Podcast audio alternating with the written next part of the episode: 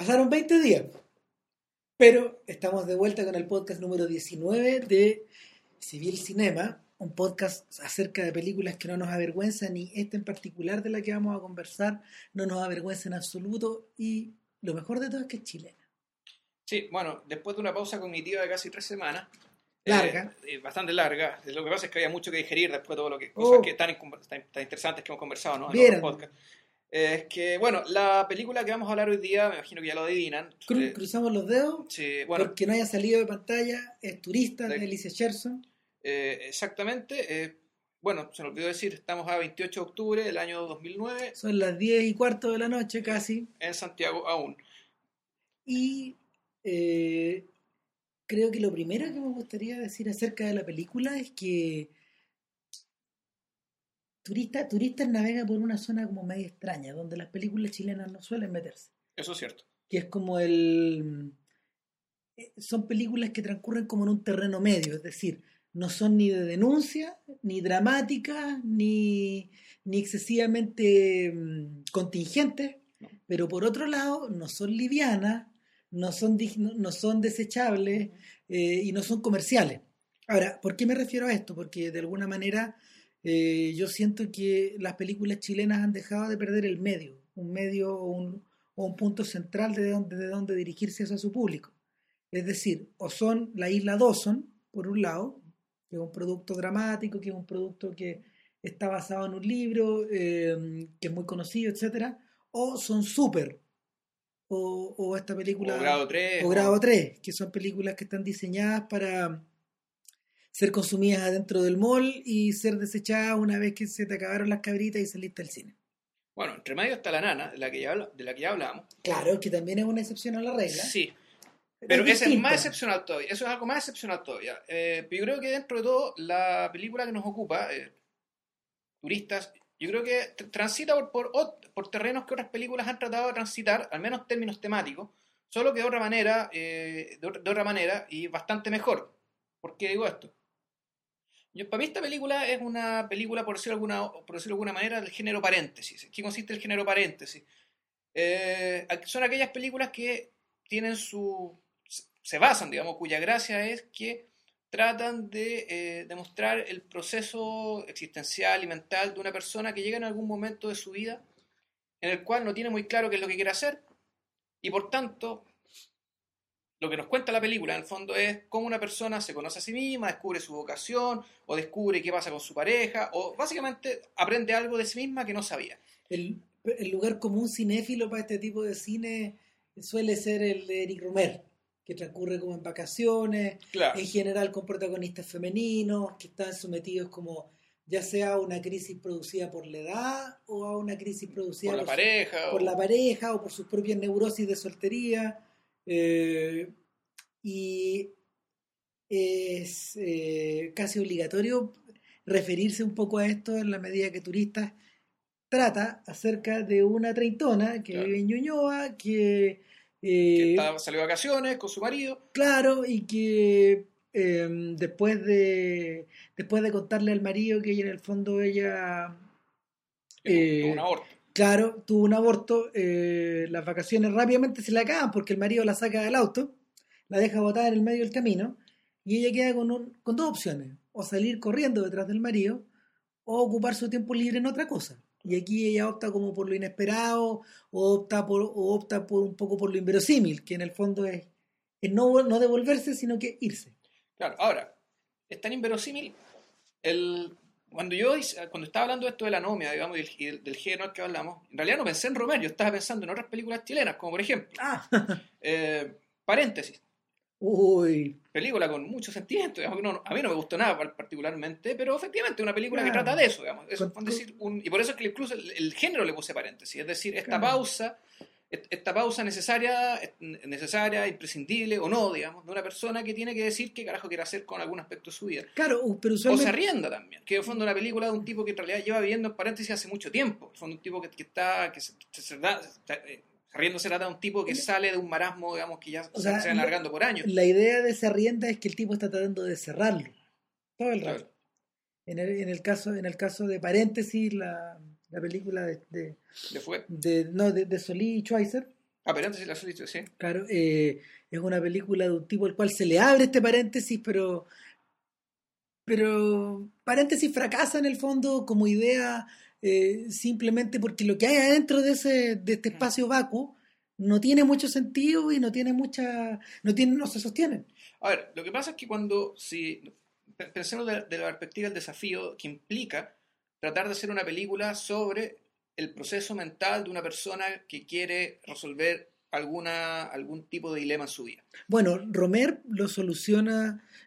Romer, que es un- es una persona que suele operar con, con combinatorias en la cabeza muy definidas, eh, suele poblar ese, suele poblar ese vacío, o suele poblar ese páramo, o, este, o esta especie de paréntesis que se le abre en la cabeza a las personas, ya sea con dilemas morales o, o con o con cómo se llama o con, o con la o con la expresión de deseos que están guardados y que explotan en determinado momento y, y en misión del tipo hacer sentido de ellos o no. Claro. Ahora, yo lo vería ya desde, desde la perspectiva más instrumental. Otra forma de llenar, de, de llenar el, el problema del vacío, en el fondo, es cómo hacer interesante un- la historia de un tipo que decide qué quiere hacer, es básicamente recurriendo a los otros personajes.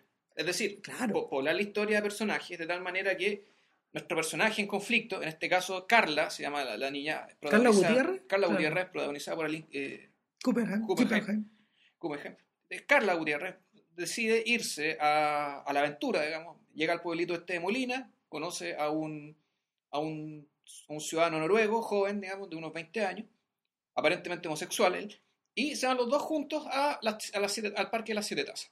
La idea, la idea de hecho no proviene de ella, sino que proviene de él. de. Y ella, como en el fondo, como está sin saber lo que quiere, digamos, ya asumió que no sabe lo que quiere, bueno, se entrega. Y vamos a las Siete Tazas, y vamos a las Siete Tazas. Parece que queda cerca, parece que queda lejos. En realidad ella es un personaje que, que tiene pies de cemento, pues no, Sí, no claro. tiene, no, tiene, no tiene experiencia en el camino ninguna. Y eso como que te lo dejan claro desde el principio. claro que es medio inepta para lo que tiene que ver con la vida de la naturaleza, pero se adapta más o menos rápido. Claro. Al menos por lo que se ve. Y lo que y lo que ocurre cuando llegan al parque es que tal como tal como acaba de decir JP, eh, se- la película comienza a poblarse de historias pequeñitas. Está está el guardia que fue cantante pop chileno Claro. como en los 80, está la familia santiaguina que llega con un montón de cabros chicos a despresionarse, pero en el fondo su viaje es pura presión. Mm. Están la- las chiquillas dark que atienden como un kiosco. eh, y que, que tienen unos parientes que son medio acampados, eh, cuando no es, o sea, es sin, sin, sin, ¿cómo se llama? Sin entrar en más detalles con ella, que también son medio acampadas en el fondo. Y, y, hay, y hay otros personajes que circulan que tienen casi no tienen diálogos y que Claro. van y que vienen. Claro. Ahora, el- el- esos personajes, eh, uno podría pensar de, uno podría pensar, bueno, ¿para qué están? Digamos? ¿Qué tipo, qué tipo de, qué tipo de relación, qué tipo de, qué tipo de información, en el fondo, podemos sacar de Carla a partir de ellos? Y en rigor, digamos, y aquí empieza como el tema difícil de la película, digamos, difícil en términos como de, de- de factura, es que en realidad la, la película se trata de esto, se trata de este problema de Carla, digamos, que no sabe muy bien lo que quiere, qué onda con su marido después de que su marido la deja botar el camino por lo del aborto, que ella no sabe si quiere tener hijos o no. Es un montón de caldo de cabeza, un caldo de cabeza monumental. Y están estos personajes con los que supuestamente, desde la perspectiva de la película, vamos a llenar este vacío provocado por, un- por una persona pensando, digamos. Y sin embargo, a mí me da la impresión de que no se saca mucha información respecto de lo que, de lo que Carla es, lo que Carla aspira, lo que Carla desea, a partir de estos personajes. ¿no? Entonces, lo más increíble es que el, el- y eso creo que es el mérito de la película, digamos, el, el proceso se hace inteligible, a mi entender, el proceso de Carla, qué es lo que está pensando, eh, cuáles son las fases de su pensamiento.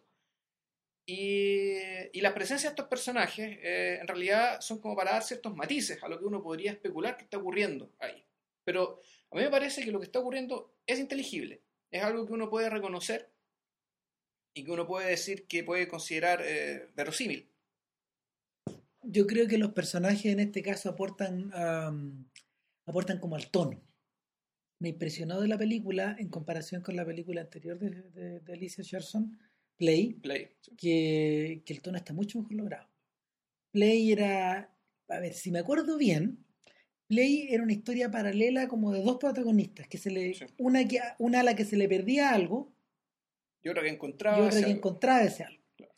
Eh, a la chica que se le perdía algo, en el fondo vivía, era, Es que no era, no era la chica. era, era él al Era sujeto. un maletín que Era lo habían tratado de asaltar o algo así. Claro, a él, a él se le pierde algo. Claro, Y él, él tiene una novia, claro, que es la Lynn Guggenheim, de hecho. claro, y esta cabra, esta cabra que encuentra el maletín en un basural es una empleada de origen mapuche Que que, está cuidando un- a un anciano húngaro, por, lo cual no recuerdo, cuidando a un anciano. claro, Ese- ese y, y ocurre que con este, ocurre que esta chica abre el maletín y encuentra cosas que pertenecen a la vida de otra persona y de alguna manera ella se trata de enterar de la, Claro. de las cosas de la vida de esa persona y en último término, vicariamente suplantar un poco Claro. al personaje femenino en la vida de este otro gallo. Claro.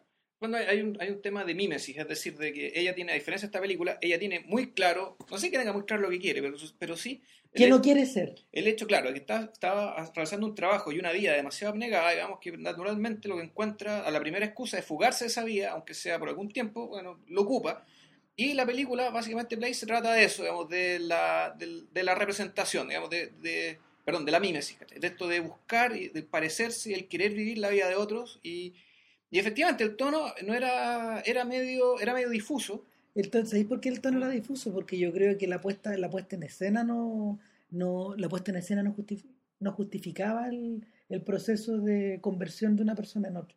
No estaba conseguido. Por ejemplo, no sé, una película donde está conseguido, Vértigo.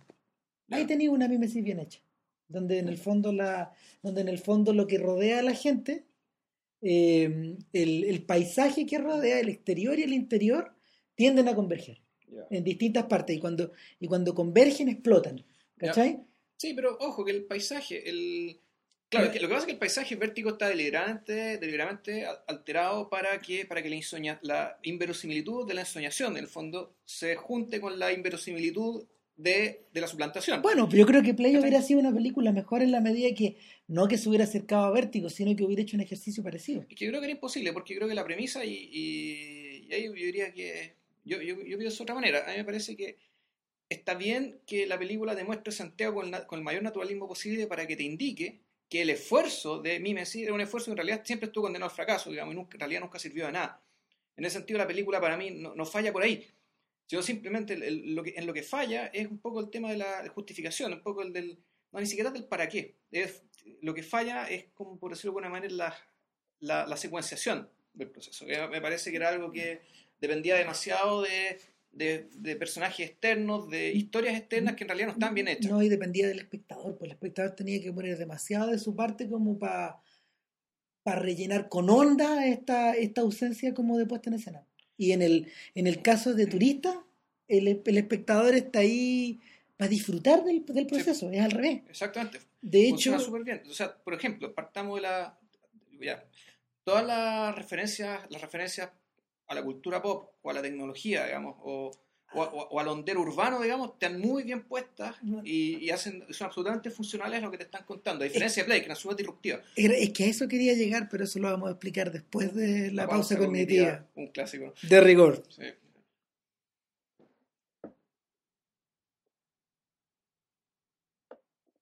Bueno, tal como decía JP antes de irnos a la pausa cognitiva, para que ustedes hicieran lo suyo y nosotros Claro. lo nuestro, digamos, eh, es que la, todos los paréntesis de onda que tiene en el fondo turista, eh, desde la forma en que los personajes se visten hasta las cosas de las cuales hablan, La, la La- iconografía de los la celulares. ico- exacto, la, la, ma- la manera como de representar esta cosa, ah, este celular tiene o no tiene red, Claro. o este- esta chiquilla se sabe o no se sabe la canción de Joy Division La señalética.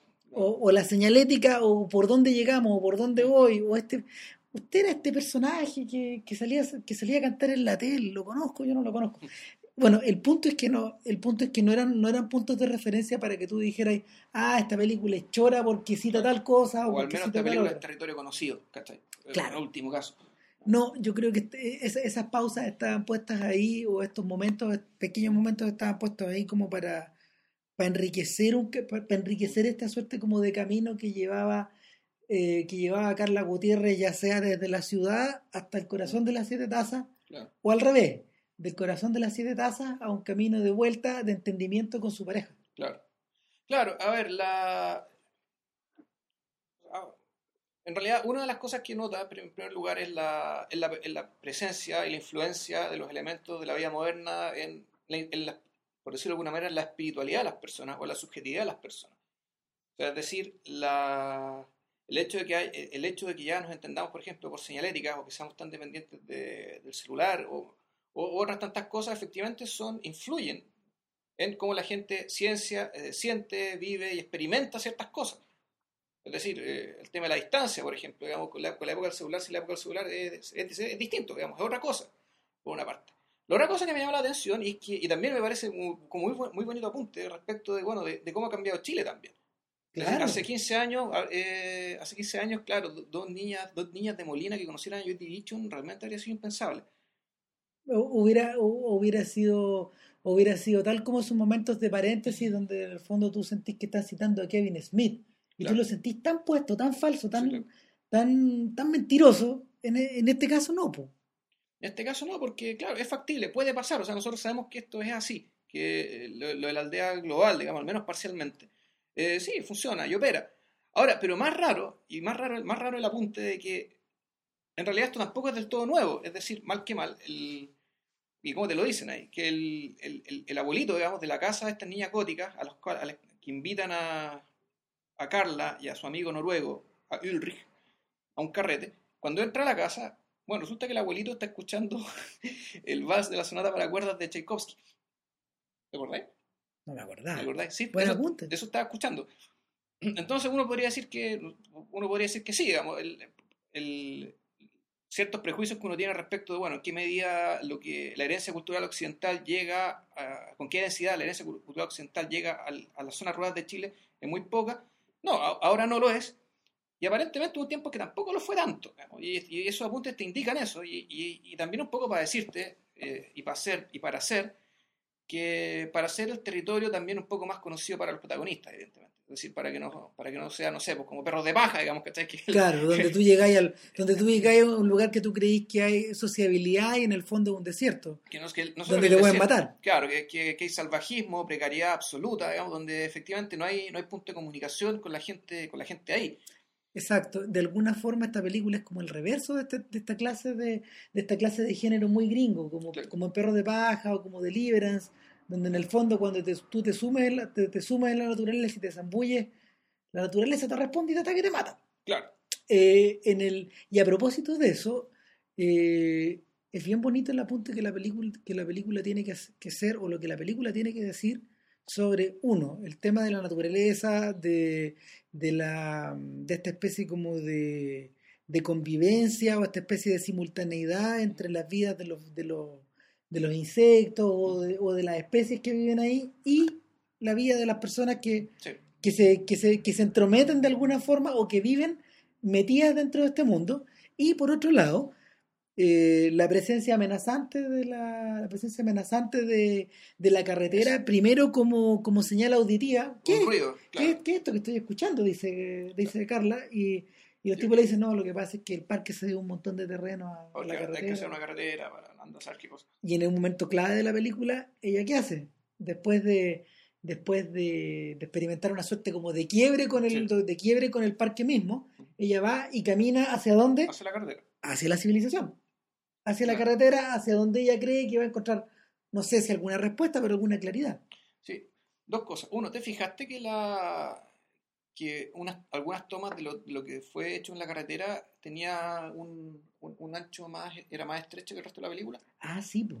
Eso estaba hecho en 16, después los créditos de cuenta que está en 16. Pero hay otras partes que no, me pareció súper raro. No, es muy raro. El, yo te tengo la sensación que tiene... Y estaba sacando fotos, ¿cierto? Sí, pues. No, creo que no, creo que bueno, a pasar, no. Es que la, la, película tiene, la película tiene una vuelta rara cuando la gente va y le saca fotos. Claro. Le saca fotos y lo que tú veí eh, también está comprimido, claro. es un cuadrado, es el cuadrado del visor en el fondo. El visor que está, de la cámara. Que, está, que está, está, recreado de alguna manera, pero lo divertido es que una vez que la gente saca la foto, las personas se siguen moviendo. Siguen moviendo, sí. Claro, porque es el visor, pues no, no, es el, no es la imagen congelada. Claro, ahora, respecto a lo que tiene que ver con lo que lo Bueno, perdón, eso fue... Es que ese tipo de detallitos forma parte como de la estética de la película que, que, sí, me, que sí me encaja, que sí me parece que, que sí me parece que hace sentido dentro de sí misma. Eh, y otra, otra de los detalles, por ejemplo, que, que tiene que ver con eso es el, el uso, el uso de, de los mapas en los créditos, que está muy bien hecho. Sí. Y el otro detalle, que también que está mejor hecho todavía, es el uso de la canción del cantante. ¿Cómo es la canción? Dice ella. No me puedo acordar, la soledad, la soledad. No, no, no, la verdad no me acuerdo ni yo, digamos, pero el punto es que en un momento clave de la película también tocan la canción. Toca la canción, exactamente. Ahora, un momento como ese, por ejemplo, es algo, es algo que yo, eh, un momento de, de mistificación, donde, de, de- de esa clase de mistificación, donde en el fondo el, esta especie de instante pop que tú creaste Mm. se convierte en algo que después tú escuchas, Claro. ¿cachai? Y que, que en realidad no se refiere a una canción a lo Buddy Richard o a, lo- a una canción de Cristóbal o de Carlos Duque de los 80, bla, bla, bla. No, esta canción no, esta canción existe dentro de la película. Claro. Eh, Es una canción inventada para. Es, un recurso que, que Fouquet, por ejemplo, usó eh, con bastante habilidad en sus novelas de los años 90. Sí. Y, pero ahí uno lo veía por escrito, uno nunca lo vio, por ejemplo, en una película. Y es algo que, es algo que, que también como que pertenece un poco a la imaginería de este gallo. Claro. Bueno, otra película que, que usa una canción, digamos, para, pero para un fin distinto, pero que el efecto más o menos parecido, que es una especie de. de- no vamos a decir que es una tensión, digamos una tensión pequeña, digamos una especie de incluso mini trama, es Nueva Reina, que cada cierto tiempo. ¿Te acuerdas de esa canción de Rita Pavone? Que, que, que no me acuerdo cómo era, y que. Claro, era el, el- el baile del martillo, digamos, ¿cachai? que aquí creo que la cantaron los Ramblers o alguien así. Pero el punto es que esa canción, efectivamente, ca- cada cierto tiempo te aparecía la pregunta si te acordabas de la canción de Rita Pavone. Sí. Y claro, lo que pasa es que en la película, en Nueva Reina, dado que si la vieron, digamos, a asumir que la vieron, eh, como todo tiene que ver con una gran farsa, el uso de esa canción y el recurrir a esa canción es para decirte que eso es lo único que este tipo es- dijo, dijo de verdad en toda la película. Todo el resto de lo que dijo había sido fingimiento, digamos, para, para una, una estafa que quería hacer, qué sé yo. Acá, eh, acá yo me quiero detener en el detalle de los animalitos, digamos, y el detalle, el detalle como del, Sí. del naturalismo. A ver, uno podría decir, ya, chuta, ya aquí tenemos de nuevo jugando a ser Terrence bueno, ¿cachai? Pero yo. no, pero sabes que no, no, no, no, siento que sea así. Yo tampoco creo que sea así. Y, ¿Cuál es la impresión que tengo yo? Yo tengo la impresión de que hay, hay una doble función en esto. Uno, que hay un tema con las texturas, es decir, que importa el hecho de que veas la madera, digamos, con harto detalle y que veas y, y que eso un poco salte la pantalla. Por otra parte, está el tema de que eh, la- la vida animal, digamos, los animalitos en realidad son un tremendo, son un tremendo contraste con la vida humana, en el sentido que el animalito sabe lo, sabe lo que tiene que hacer y lo hace. Ahora, no solo es un contraste, recuerda que en el fondo, visitando ahí a nuestro, a nuestro, mm, ¿cómo se llama? Nuestro maestro John Berger, ¿ya? eh, un montón de las cosas de las cuales el hombre ha sacado conclusiones lo ha hecho a partir de la observación de los animales. Exacto.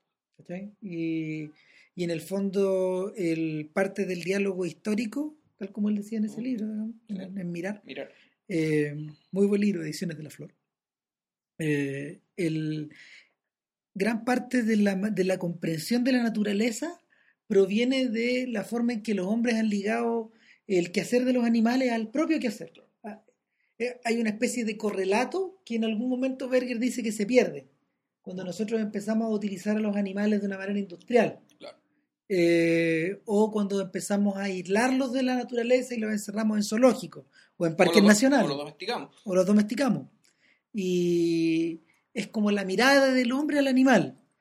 Eh, de hecho, en esta película, eh, la mirada nunca se produce. La mirada la- la- parte, parte como esta película parte un poco de la base de que la mirada ya es imposible, pero de que el correlato todavía existe. Bueno, la primera duda que uno tiene es que si estas tomas son la mirada de Carla o no. Yo creo que no, yo, creo, yo creo que no. yo creo que son la mirada de Sherson o de los cineastas, que de- de- de- del grupo de gente que trabajó. Que armó esta película. que hizo esta pega, porque no, incluyendo a los actores también, sí, to- todos los que trabajaron, sí, en, el, en el fondo el, hay una hay una sensación que tampoco es exactamente de comunión, pero, pero sí de, de que en el fondo ni los animales, ni los árboles, ni el parque está puesto porque sí. No, naturalmente que no.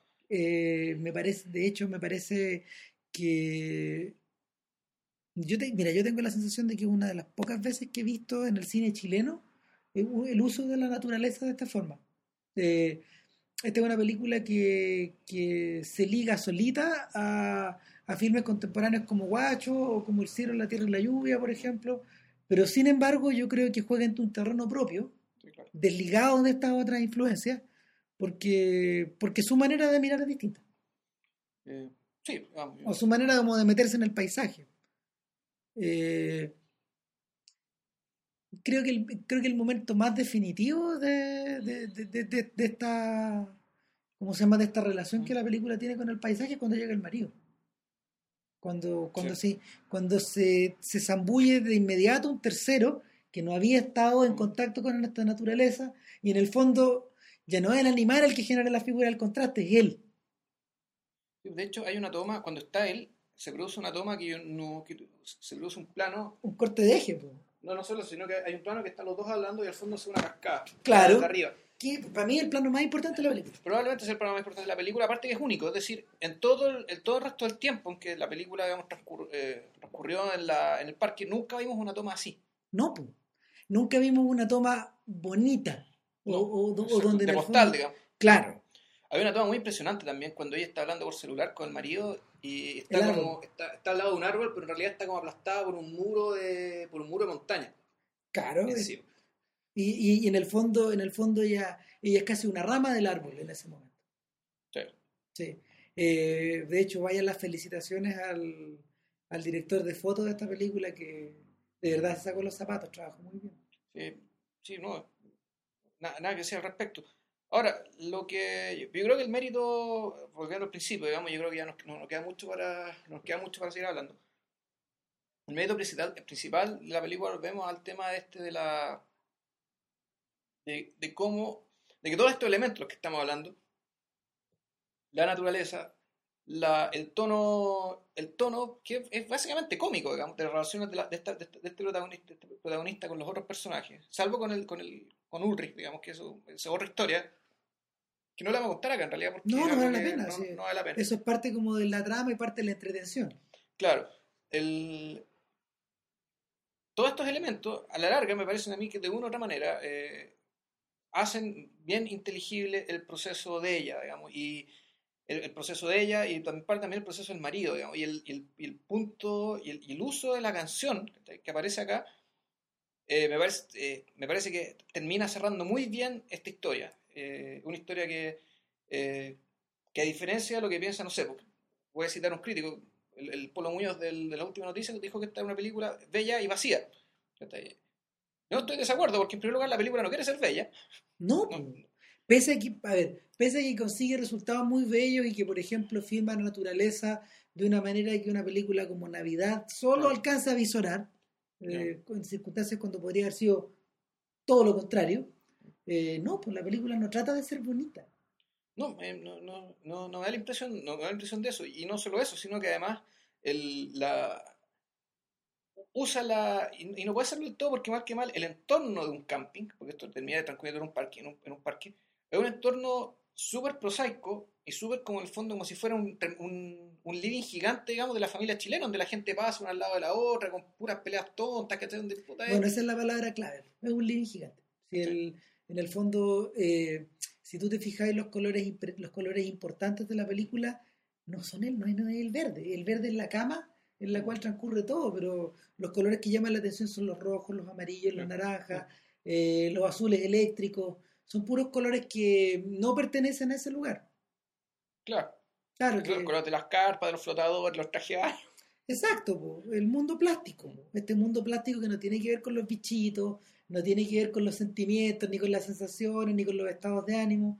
Son las cosas que están dadas, pues es como la tapa de la Coca-Cola. ¿sí? No, no- o sea, de, de hecho, de hecho el que el que los cineastas hayan conseguido efectos estéticos con ese tipo de con ese tipo de recursos me parece un buen logro también.